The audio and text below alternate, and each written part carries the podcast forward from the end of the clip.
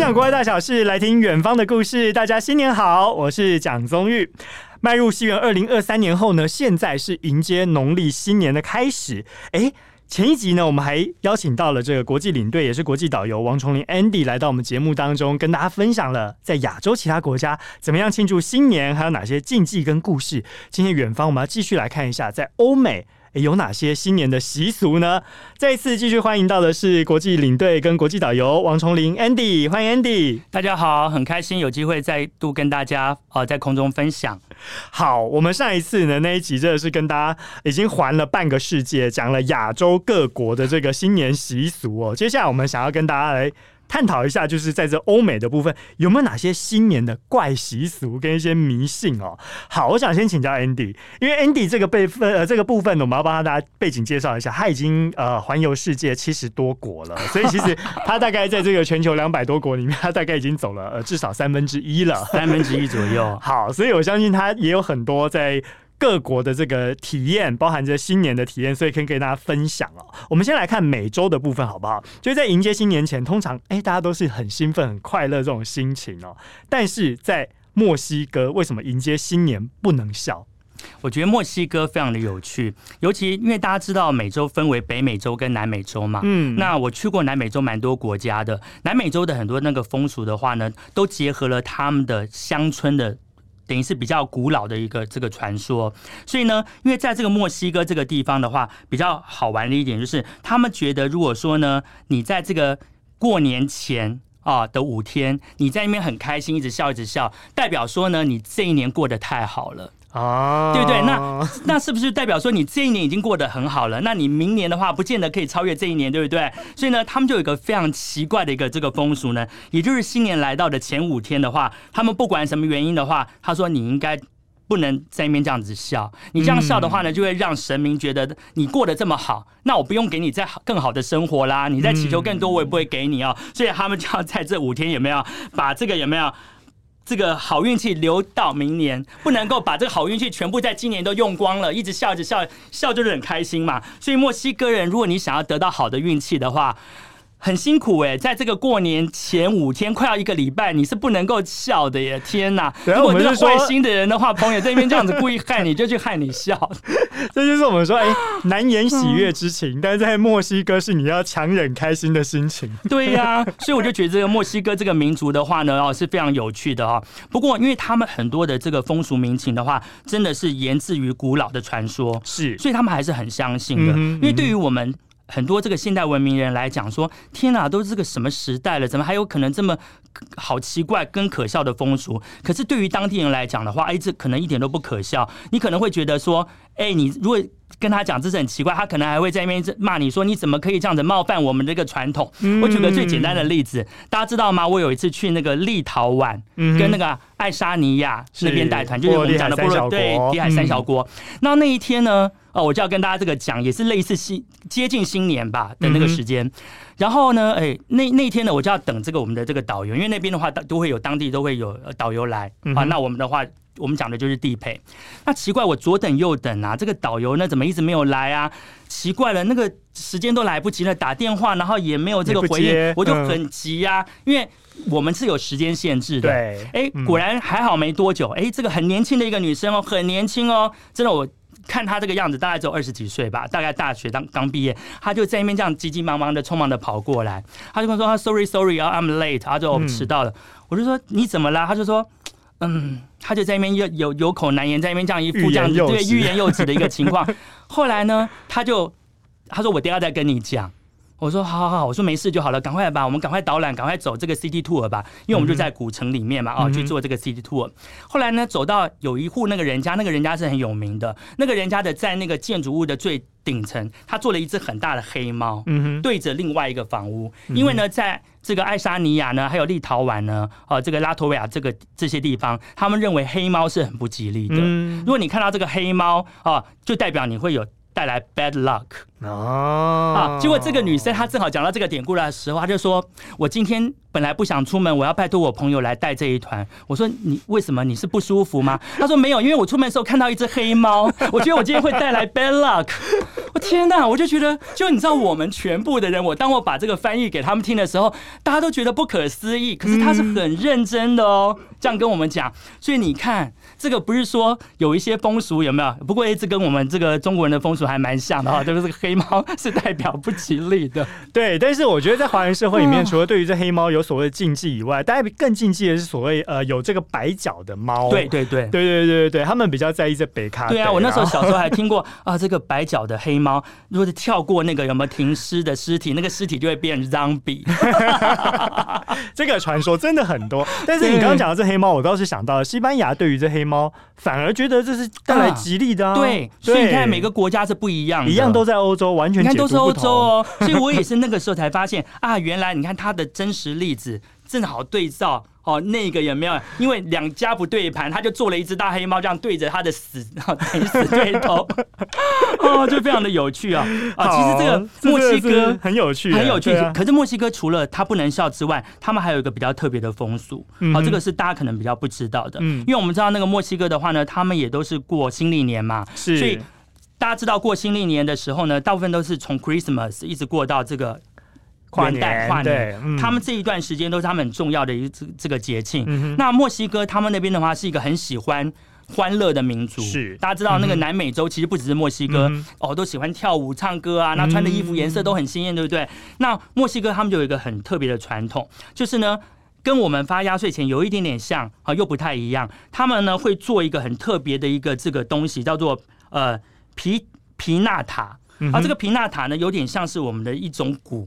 哦，他们的外外面的话呢，就用这个陶器好去做外形，嗯嗯、然后呢，里面会装满了各式各样的糖果，有点也是像那个万圣节的时候要发糖果给那个有没有这个去的那种感觉。然后呢，再在外层再用很多的纸浆哦糊着一层又一层，很多很多层。然后呢，用这个形状呢是七七角形的，就代表七宗罪。哦，因为大家那个在宗教里面有这个嘛。然后呢，在这个 Christmas 到这个有没有过年期间，他们就会把这个有没有呃。这个嗯皮纳塔带出来，然后跟小朋友玩游戏。那小朋友答对的话呢，就可以敲那个皮纳塔。然后呢，答的越多有没有？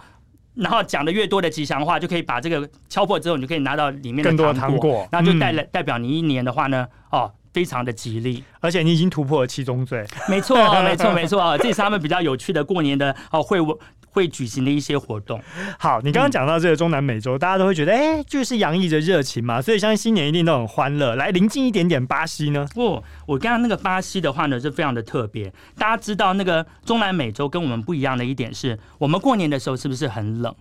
对，对，我们是冬天，对不对？要等待春天到来。对，那可是南美洲他们是最热的时候哦，就是他们的夏天是哦，所以他们在过年的时候，像这个巴西的话哦，大家知道那个巴西啊，他们有分城市的过年跟乡村的过年哦，因为那个巴西的一个这个范围也是很大。如果是在这个山里面的那些农庄哦，又有不同的一个这个过年的一个这个节庆。可是不管是在城市或者是在乡村，他们过年的话，他们最喜欢的颜色就是要穿上纯白的颜色。哎，白色，哎，白色又来了，对不对？上一次讲到的，对，我们上次有提过那个像日本啊，跟韩国啊，哦，他们就觉得这个白色是非常神圣的颜色。嗯，同样的，对于巴西来讲也是哦。所以呢，他们到了这个有没有除夕呀的那一天，还有过年的那一天，全部都会换上哇，白色的 T 恤，嗯，白色的短裤。啊，那在这个呃巴西，大家知道那个里约热内卢那边对不对啊？嗯、非常多的观光客，对不对？这几年的话也会参加他们的这个跨年的活动。什么跨年的活动呢？就是呢穿着这个有没有纯白的这个衣服呢，一起到海边，好，去海边呢干嘛呢？就是呢去这个海边呢，看到海浪来，要连跳七个海浪。跳七个海浪，这也是跨越其中罪的概念，类似那种概念。我觉得这应应该跟这个有没有也有关系啊？然后假如说你这个呢，在这个每跨一次的时候呢，就许下心愿，你在这个有没有这一年有没有就可以达到很好的一个这个有没有实现？好，所以你看，在中南美洲这个数字七含有很多的这个习俗跟意涵，没错没错，还包含这个禁忌在内。对，哦，所以这样子听起来，在巴西，你看，不光大家觉得诶热情的一面，然后呢，用白色迎接新年，但是他们在部分的乡下地区是也有一些特别的习俗。我听说说要互揪耳朵，对对对对对？没错，听说在那他们乡下的地方，这个习俗还是保持着哦。同样的，他们还是要穿着白色的衣服，因为白色互揪耳朵，对，那互揪耳朵，而且是揪的越重，有没有代表我给你的祝福越多？然后有些在更深山里面的一些这个。呃，有没有呃这些呃少数民族，他们还要去登山啊，去找所谓他们象征幸福的那种精华果哦，因为它这个果子听说非常的稀罕，所以大家就觉得说你能够找到代表，就跟我们在找那个什么幸运草一样的道理。而且他们是要晚上去找，哎，就是要拿着火把这样去找。哦，哦，那就有点让我回想到我小时候最喜欢过那个有没有元宵节？因为元宵节的时候，我们男生是不是可以这样拿着火把，哇，这边这样子去游行，对不对？灯笼跑出去。对，女生的话是不是帮他们用克林奶粉做灯笼？这有点年代感。这个有大家知道我的年代了，三十岁年轻的那个观众可能听不懂我在讲什么哈。他可能连克林奶粉跟我同样的这个四五六年级生应该都有这个有没有经验？我们的元宵节共同的经验。所以我小时候觉得哇，过年最好玩了，而且我们那个时候还可以放鞭炮，对不对？对。是不是放什么水鸳鸯、冲天炮、蝴蝶炮？哦，什么炮？蝴蝶炮。哦，然后到了那个有没有元宵节的时候，哇，又可以这样提灯笼，那边这样子啊。好，这个二三十岁的听众们，千万不要黑人问号哈，赶快问一下爸妈好吗？对，可以问一下爸妈，这个啊，这个 Andy 啊，哈，跟钟玉讲的是什么意思哈？哦，非常的有趣。好，好，那我们再往旁边的国家来看一下，嗯、古巴呢？古巴过年跟这个泰国一样，也有泼水的习俗。你刚刚讲到嘛，这个互揪耳朵，对，在巴西是呃揪的越大力，给的祝福越多。我们刚上一集也讲过，这个泰国泼的水越多，祝福越大。那这个古巴泼水的用意有什么差别呢？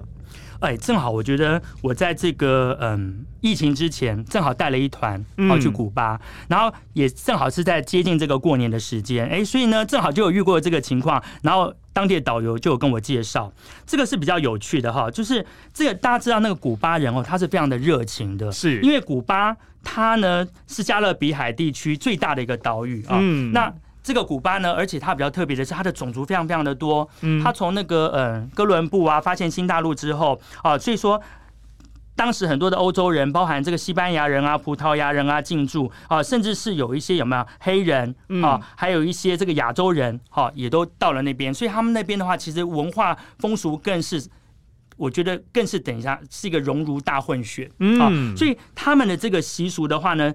是有这样的习俗哦，就是他们每一年到了这个最后一天，有没有除夕夜，在还没有过除夕夜的那个零点零分的时候，全家人要聚在一起，啊，跟我们一样，好像守岁一样，对，围炉守岁。可是他们不一样的是什么呢？我们是比较静态，对不对？例如说，我们是不是在家里一起聊聊天啊？啊，例如说长辈打打麻将啊，我们晚辈是不是这个玩玩扑克牌啊？啊，玩玩桌游啊？啊，这样守岁，对不对？他们不是哦。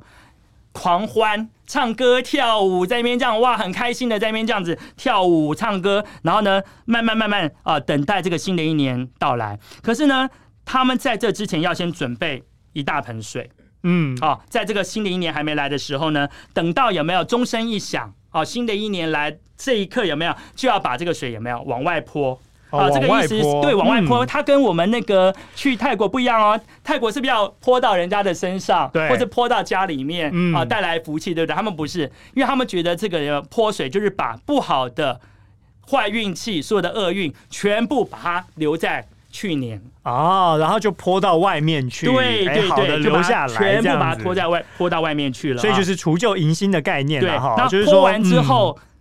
他们要怎么样？他们要开始吃葡萄了。好，你看这个西班牙人 真的是把这个习俗带到他们每一个殖民地耶。他们也要吃十二颗葡萄，就要开始来吞葡萄，然后代表说呢，赶快把这个十二颗都吞下去。你这个新的一年，你又把不好的泼水有没有将这个水呢泼掉了？你又把好的葡萄吃进来了，就代表双重的有没有？你都可以得到好的一个 good luck。我只有想到，天哪，这。压力好大哦，马上吃完十二颗，而且他很赶呢。你看，本来这边狂欢跳舞，然后呢，哦，赶快要把这个水泼出去，泼完之后赶快要那边吃十二颗葡萄，好忙啊，真的是好忙的。一手提水，一手拿葡萄，对啊，非常的好笑，非常的有趣哦。不过古巴人真的是一个非常爱唱歌跳舞的民族，嗯，好，所以你看很多那种路边呐，哦，平常我们看到一些艺人呐，哦，或是街头艺人呐，哦，或是。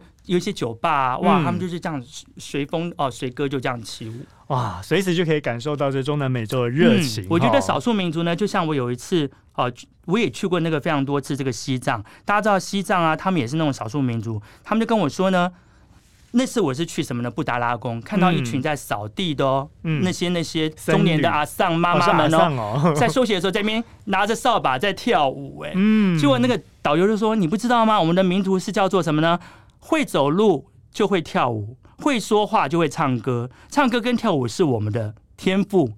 就想到我们的原住民也是哦，你看我好多那个真的原住民的那些朋友们，歌喉都超级棒的，古巴差不多。所以其实这个概念就是类似原住民，没有错，在古巴。附近也有秘鲁，也是有很多原住民。我觉得耶，我觉得是类似的。OK，真的是类似。那在这个秘鲁呢，有没有什么样新年的习俗？因为我相信秘鲁其实跟古巴应该也蛮接近的，也是有这种彻夜狂欢、跳舞、喝酒之外，然后还有什么样特别的地方？哦，这个秘鲁的话呢，因为我去过秘鲁三次，我也去过。对，这个哦，终于有去过，对不对？秘鲁是一个蛮奇特的地方哦。嗯，那秘鲁的话比较特别是哦，他们呢，大家知道秘鲁最。古代的时候，他还没有被西班牙殖民，还没有被这个那个西方人屠害之前，他是非常有文化的印加古文明，对不对？嗯、所以呢，当时的这个马丘比丘的话呢，其实就是他们所谓的这个呢黄金城啊。那所以这个秘鲁啊，他们对于黄色哦有这种执念，执念。对，这个就是像很多国家，我们台湾对对于这个红色也有执念，对不对？对。你知道我之前有那个朋友，他说。过年的时候，我打牌要赢，我一定要全身穿红色，包含我的内裤也要穿红色。对，这好像过年打麻将的时候，可能很多人都会说，我今天穿了红色的内衣内裤，穿的内衣内裤。哎、欸，同样的哦，秘鲁人就不是红色了，嗯，他们对于黄色，哇，真的是超级的疯狂。所以不会那么刚好也是内衣内裤也要黄？没错，没错，不只是内衣内裤哦。嗯，我我那一点的话呢，就是跨年那个时间点，我去那个地方，所以那时候去利马的时候。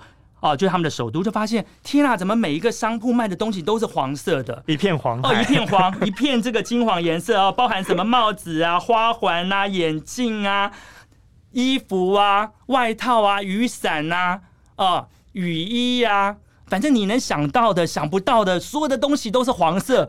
我想说，天啊，这是发生了什么事情？后来他们导游才跟我讲说，哎、欸，快要过年了哈，这个黄色很重要，穿了才能够带来幸运。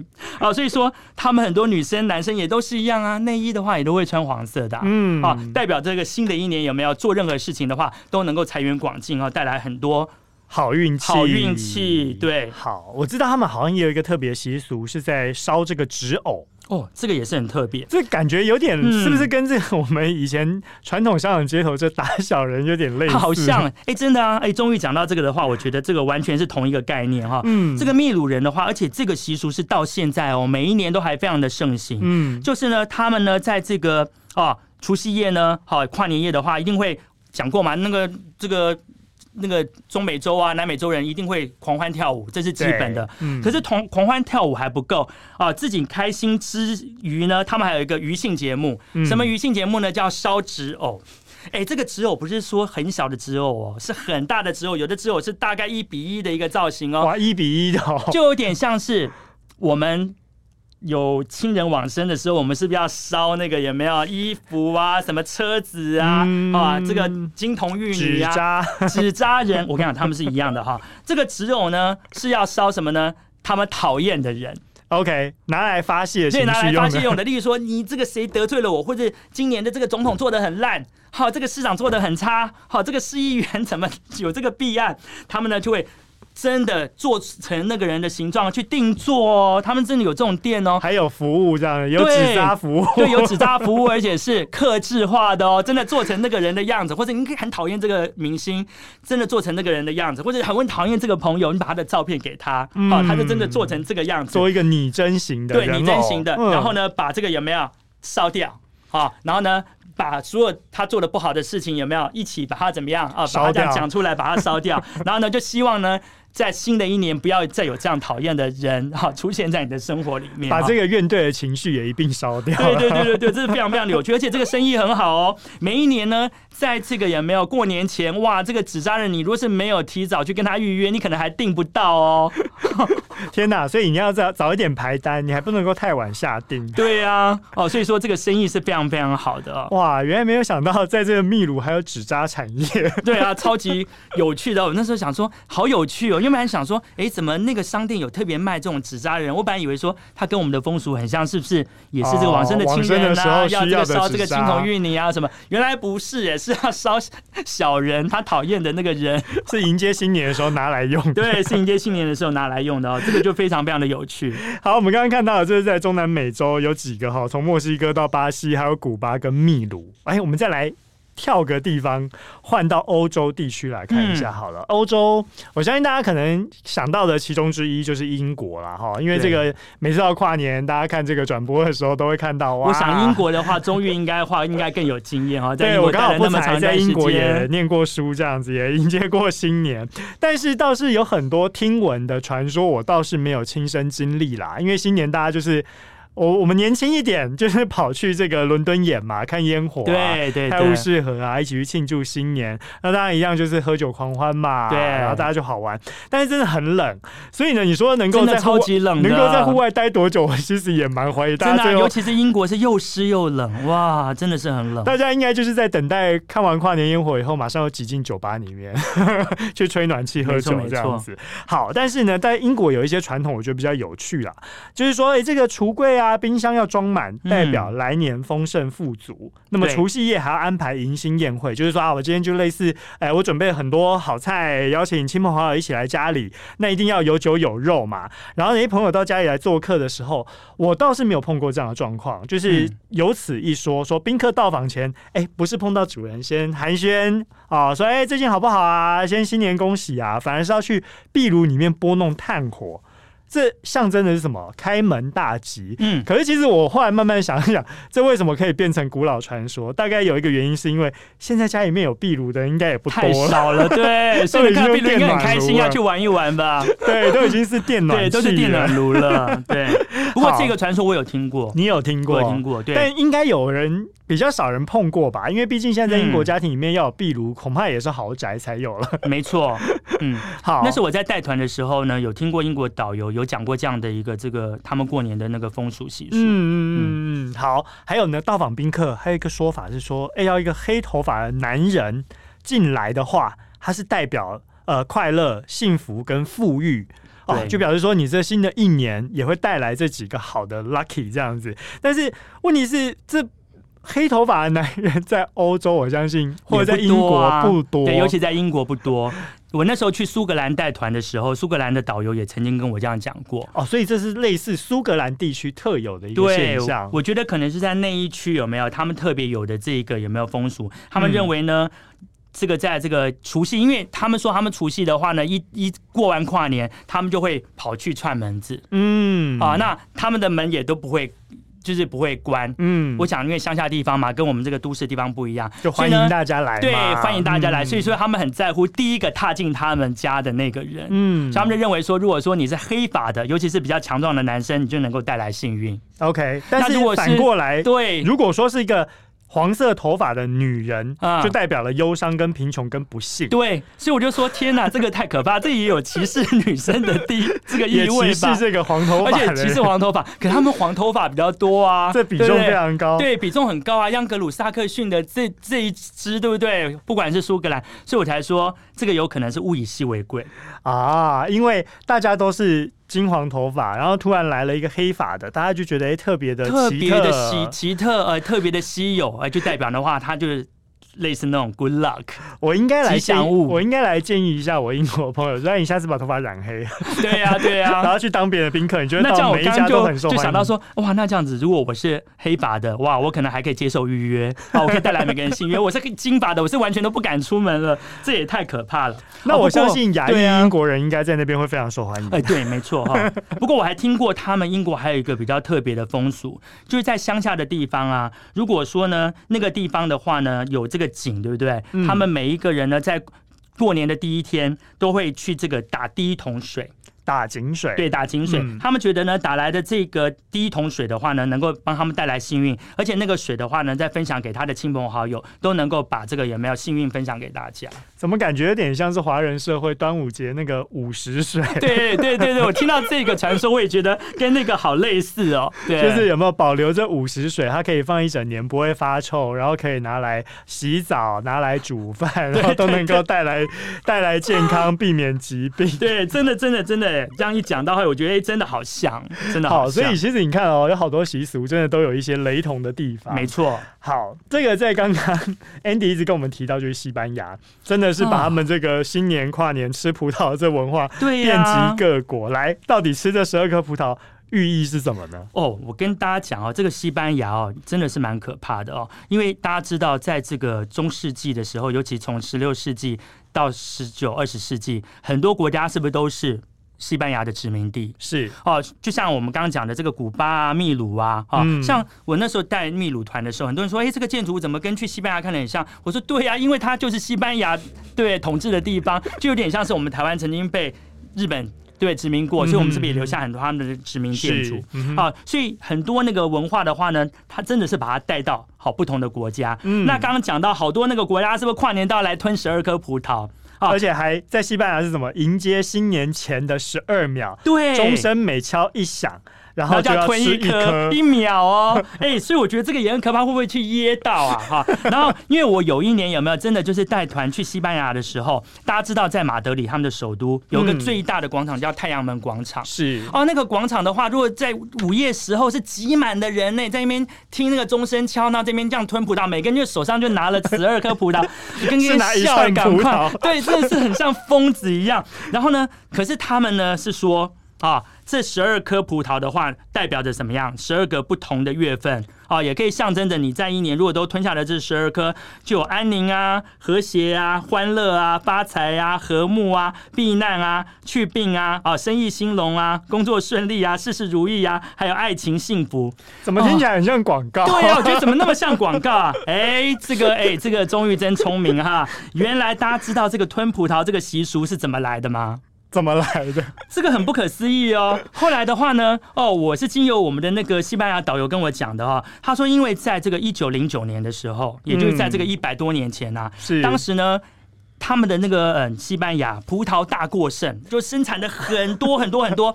那这怎么办呢？这个不销出去的话呢，不就整个都会报废吗？只能促销，不然就促销。没错 没错。后来呢，这个很聪明的商人就想出了一个点子，就说：哎，只要在这个过年的这个除夕呢，每个人都能够吃十二颗葡萄，就能够为新的一年带来好运气。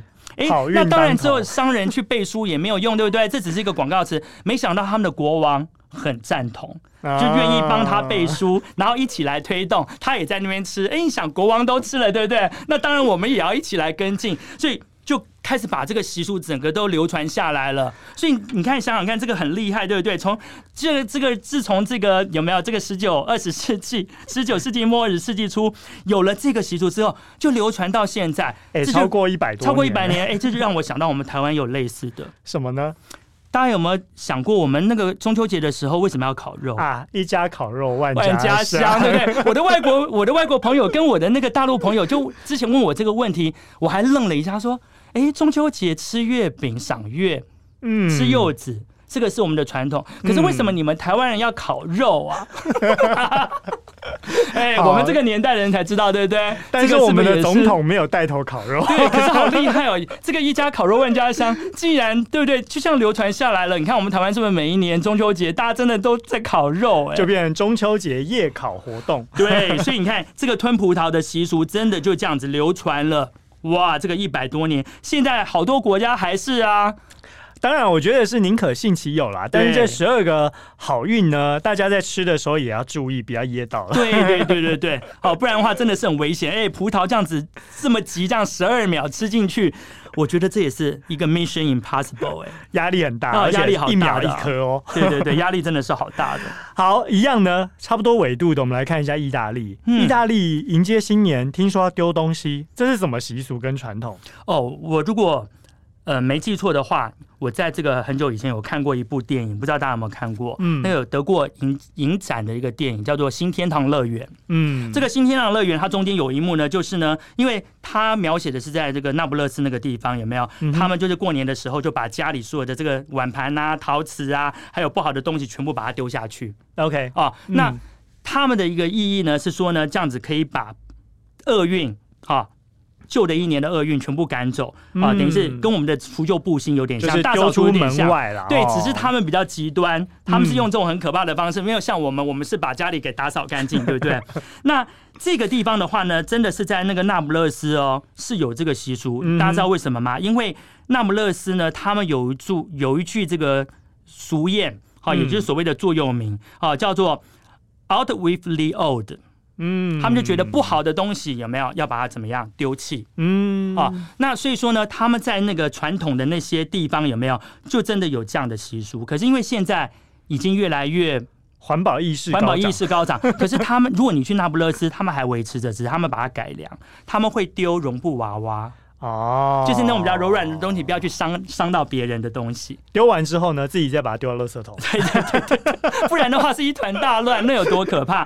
那可是意大利人哦，除了这个南部有这个习俗，他们其他的地方的话，我觉得呢，跟我们那个华人蛮像，他们喜欢红色。嗯，所以呢，他们在这个除夕夜啊，还有新年的时候呢，都会穿上象征喜气的这个红色。嗯啊，出去啊，这个狂欢。大家知道那个。南就是这个嗯，南欧人哈，就我觉得像西班牙人啊、意大利人这种拉丁民族，嗯哼，我看到他们真的超不爱工作的，嗯，所以你想想看，那个西班牙、意大利一天可以吃午餐呢，然后半夜就去狂欢，难怪你看之前的那个欧欧盟五猪，是不是都这几个国家？他们觉得吃喝玩乐比较重要，对不对？工作不重要，这个就是民族性了哈，一些差异。对呀，对呀，所以意大利人也是啊，除夕就是他们的狂欢之夜，哇，那个就整夜。大家这样狂欢，不管是酒吧啊，啊，或者是很多啊地方啊，啊，然后穿上红色的衣服，有没有？整个在那边狂欢到午夜。嗯。好，我们刚刚看到这个是意大利南部，就是说那不勒斯特有的一个习俗是丢东西，除夕夜丢东西。但是在丹麦一样也是丢东西，但是是去别人家门口丢东西。这是什么样子？这个丹麦更有趣了哈。丹麦的话呢，他们在过年有没有这个除夕夜的时候呢？他们。有一个传统的这个习俗，就是呢，到你的朋友或是你的这个亲戚家去摔盘子或者丢玻璃瓶，好、哦，然后呢，所以他们那个时候呢，哦，传统的文化是，如果第二天早上你起来看到你们家的这个有没有摔碎的这个有没有瓷器啊、玻璃瓶越多，你的代表你今年的好运就越来越多，也是代表你的人缘非常的好，大家都来你家里来制造垃圾。我比较好奇的是，现在还可以摔吗？我觉得现在哈，听说了他们在那个公寓啊。哦，就是在这个比较大都市里面，就比较不会有这个习惯。嗯、那可是，在乡下还是维持。其实，如果是说大家如果有去过希腊。希腊跟丹麦有类似的这种风俗，嗯、他们不管是在过生日啊，好，或是结婚啊，你们之前假如说有机会有看到类似他们的那个有没有这个影片，就是在那边拼命的摔盘子，嗯，哦，因为有一次呢，我去那个嗯希腊旅游的时候，不是带团，我是自助旅游，那为了便宜嘛，就跟朋友去租到一个这个小酒馆的楼上，嗯，天哪，后来我们完全不能睡觉，整夜都在那边摔盘子，啪啪啪啪啪啪这样子摔，后来才知道啊，原来摔盘子是。帮他们带来好运，所以我看这个，你看很有趣，对不对？你看丹麦 这个摔盘子的一个这个哦习俗，我觉得跟希腊啊很多的这些南欧的地方，嗯，我觉得都是这种很 crazy，你知道吗？就是很疯狂。对于我们来讲说，这在干嘛？哎，真的摔了一整夜的盘子。后来我本来是订五天的，决定还是没办法住在这边。那如果华人刚好住在那边，就是每天晚上在那边讲岁岁平安，岁岁平安，对啊，岁岁平安，真的真的真的，我们就会一直睡个不停了，对不对？哇，太有趣了哈！这个就让我想到说，在土耳其啊，嗯，他们有一个类似的习俗，嗯哼，你知道那个土耳其啊，我有讲过，因为它是伊斯兰教国家，他们大部分过的新年是过那个回历的新年，OK。可是他们在跨年的时候有一个特别的习俗，在乡村，嗯哼，因为那个土耳其哦盛产。石榴，嗯哼，啊，那那个石榴的话，大家知道土耳其人非常非常喜欢这个石榴，是因为这个石榴的话呢，是不是很多籽？对，对于他们来讲的话，叫做多子多孙。还有因为石榴啊，它的那个华人也是，对，华人也是，嗯、还有它的那个营养成分非常的丰富，嗯、它的维他命 C 啊很多很多，所以呢，他们。你如果去那个土耳其哦，很有趣，到处都有卖石榴汁，嗯、他们有做成石榴的产品，例如说石榴精油啊、石榴软糖啊、嗯、石榴茶啊。嗯、所以呢，他们在过年的时候有没有？就在这个新历年，他们这个乡村有一个习惯，就是拿这个石榴有没有去砸人家的门口？Oh、天哪、啊、，My God！你知道那个就是全部一片红，对不对？那很难清理的。可他们觉得，呃，这是很好的，因为我代表我把多子多孙多福气，还有一年整个丰收全部送给你。对，这个呢也是类。类似的这种，你看跟砸这个是不是类似的？这个异曲同工之妙。好，所以这完全就是各国风俗哦。但是在欧洲里面，大家也很蛮想看一下西欧国家。那在德国人的部分呢，有没有什么样特别迎接新年的方法？哦，德国人。呃，德国人其实他们蛮重视新年的哦。那他们有的跟我们台湾蛮像的，嗯、他们在那个新年的时候也都会这个放鞭炮啊，哦，这个那个燃花灯啊，嗯、哦，还有他们新年有穿新衣的习惯，嗯、哦，跟我们小时候一样，因为他们认为什么呢？他们有一句俗谚：嗯、新年穿新衣，事事都顺心；嗯、新年乱穿衣，全年不如意。天哪，那那这样子要怎么样好好穿衣呢？对，所以他们就要这样。大家知道那个英国版，呃，这个德国版就比较绅士嘛，是，所以他们真的很重视自己的那个 outfit，就是很重视他们的这个外表打扮。嗯、所以他们过年的时候的话，都很重视他们的那个仪容啊。嗯、那除了之外的话，他们有一个比较特别的那个习俗哦，非常非常有意思。现在他们还是会这个呃做这个习俗，跟我们之前分享的有一个国家很像哦。大家等一下再想一想，我们之前跟大家分享的一个这个呃亚洲国家，嗯、就是德国呢，在这个有没有倒数的时候呢，他们每个人都会。跳到椅子上，嗯，那等待那个钟声有没有跨年钟声一响的时候呢，就会从椅子上有没有跳下来，而且他们还会准备一个比较重的一个包包往后丢啊？啊，这什么意思呢？他们认为说把不好的有没有全部留在。抛诸脑后，那我呢要跳到新的一年，好，无无事一身轻，好，把最好的人都带到新的一年，不好的全部丢在旧的一年，往后抛。别人是跨年，他们是跳跳年，这个跟有一个国家，这不小朋友在那边这样跳跳跳跳跳，菲律宾对不对？是不是也很类似哈？这个是比较有趣的哈。哦，用跳着跳进新年，好，或许大家跳着跳进新年，真的非常好好玩。大家下一次可以来试试看。所以德国人很爱跳高，哎，因为呢，他们在乡村啊。他们还流行有没有午夜时分，大家流行去爬树，嗯、爬得越高的人有没有？你就是优胜者。你你在新的一年的话，你就是最幸运的那个 lucky one。华人呢吃这个年糕跟萝卜糕，步步高升。他们是爬树，嗯、他们是要用实际的那个行动去爬 哦。我们是用吃一吃象征的意义，对不对？所以你看他们更行动派，嗯、身体力行啊，真的是身体力行。好，讲到身体力行，还有一个荷兰人，因为荷兰靠海，嗯、所以迎接新年要去要去玩海水浴。哦，这个的话呢也是很特别。那时候正冷吧，很冷很冷，而且你大家要想哦，荷兰可是接近北欧哦，嗯，哇，那个新年时候有多冷啊！而且很多地方甚至是结冰的耶，对啊，对，就算是没有结冰，那也是跟冰块那种。无法想象 哦，可是我觉得荷兰人他们就真的是很疯狂。嗯，可是大家知道这个呢，荷兰这个青年跳水这个历史其实并没有那么久，嗯，它也只有五十年左右的历史。哦哦，很有趣哦，为什么呢？因为呢，这个其实也是跟一个行销有关。OK，啊，所以你看，我觉得这个荷兰人哈，其实荷兰人的行销是最厉害的。大家。大家知道吗？我们一提到那个欧洲的啤酒，大家一想到是想到什么？海尼海尼根，对不对？嗯、可是我欧洲朋友跟我说，他们觉得海尼根是最难喝的。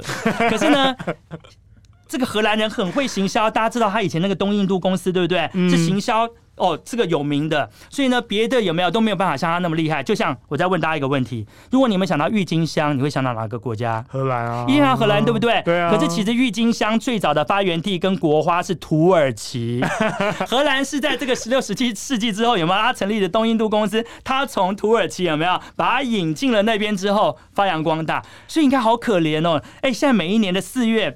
原生地的土耳其有郁金香花节，荷兰也有，结果荷兰是大胜哎，大家都只记得那个霍肯霍夫花园哦，不会记得这边米兰诺花园，而且它一定要标榜着一个很重要的荷兰原装进口，对，荷兰原装进口。哦，同样的荷兰这个就是一个很厉害的企业哈，他那个时候呢，因为在海牙有一家这个游泳俱乐部哦，是他们国营有没有就有这个很大的一个这个成分在这个里面的，那那一年呢，他们就想到一个这个疯狂的点子，因为。荷兰没有办法跟别的国家相较，那他们的这个历史也没有那么的悠久，他就想说要怎么样能够吸引外国的观光客呢？后来这个有没有海牙的这个游泳俱乐部就想说，那我们就来举行跳海活动好了，因为别的国家呢，像巴西有跳海，可是他们是夏天的时候跳海，那有什么了不起？我们是冬天的时候冰天雪地的时候跳海，这个才有怎么样行销的一个这个噱头。哎，没想到一举成名哎。然后就这样跳跳跳跳跳跳跳，就从一九五零年一直跳到了 二零二零年。天哪！而且他们跳还要直到疫情这两年才没得跳。对，而且他们跳海还要戴上荷兰人专有的那个橘帽哦，哦，橘帽子，然后呢这样子跳。所以我觉得这个太会行销了。好，而且你刚刚讲到这个行销，我觉得最有趣是因为碰到了疫情哦，但是大家没得跳怎么办呢？他们干脆就主办单位用什么当地的海水罐头。超厉害的，就是 有点类似贩卖给大家，类似贩卖罐头空气跟罐头海水一样的概念，直接让你在家里面也可以来个直接淋浴，对，来个海水浴，哈，哇！但我觉得这算是身体力行版的冰桶挑战，真的啊！所以我就说荷兰人真的是，我跟你讲，广告第一名 啊，这人没话讲，行销世界之之冠。哇，在这个农历新年的时刻呢，我们也邀请到 Andy 来跟大家环游世界，饱览各国的新年风俗，也带大家呢了解一下背后的渊源跟这个故事。也非常谢谢 Andy 今天来到我们节目当中，跟大家分享那么多各国的有趣见闻。希望下一次有机会再邀请您来上远方，好吗？当然没有问题，谢谢大家，新年快乐，也祝大家新年快乐。我们远方下次见喽，拜拜，拜拜。多精彩的报道，请搜寻 VIP 大 U 点 com 联合报数位版，邀请您订阅支持。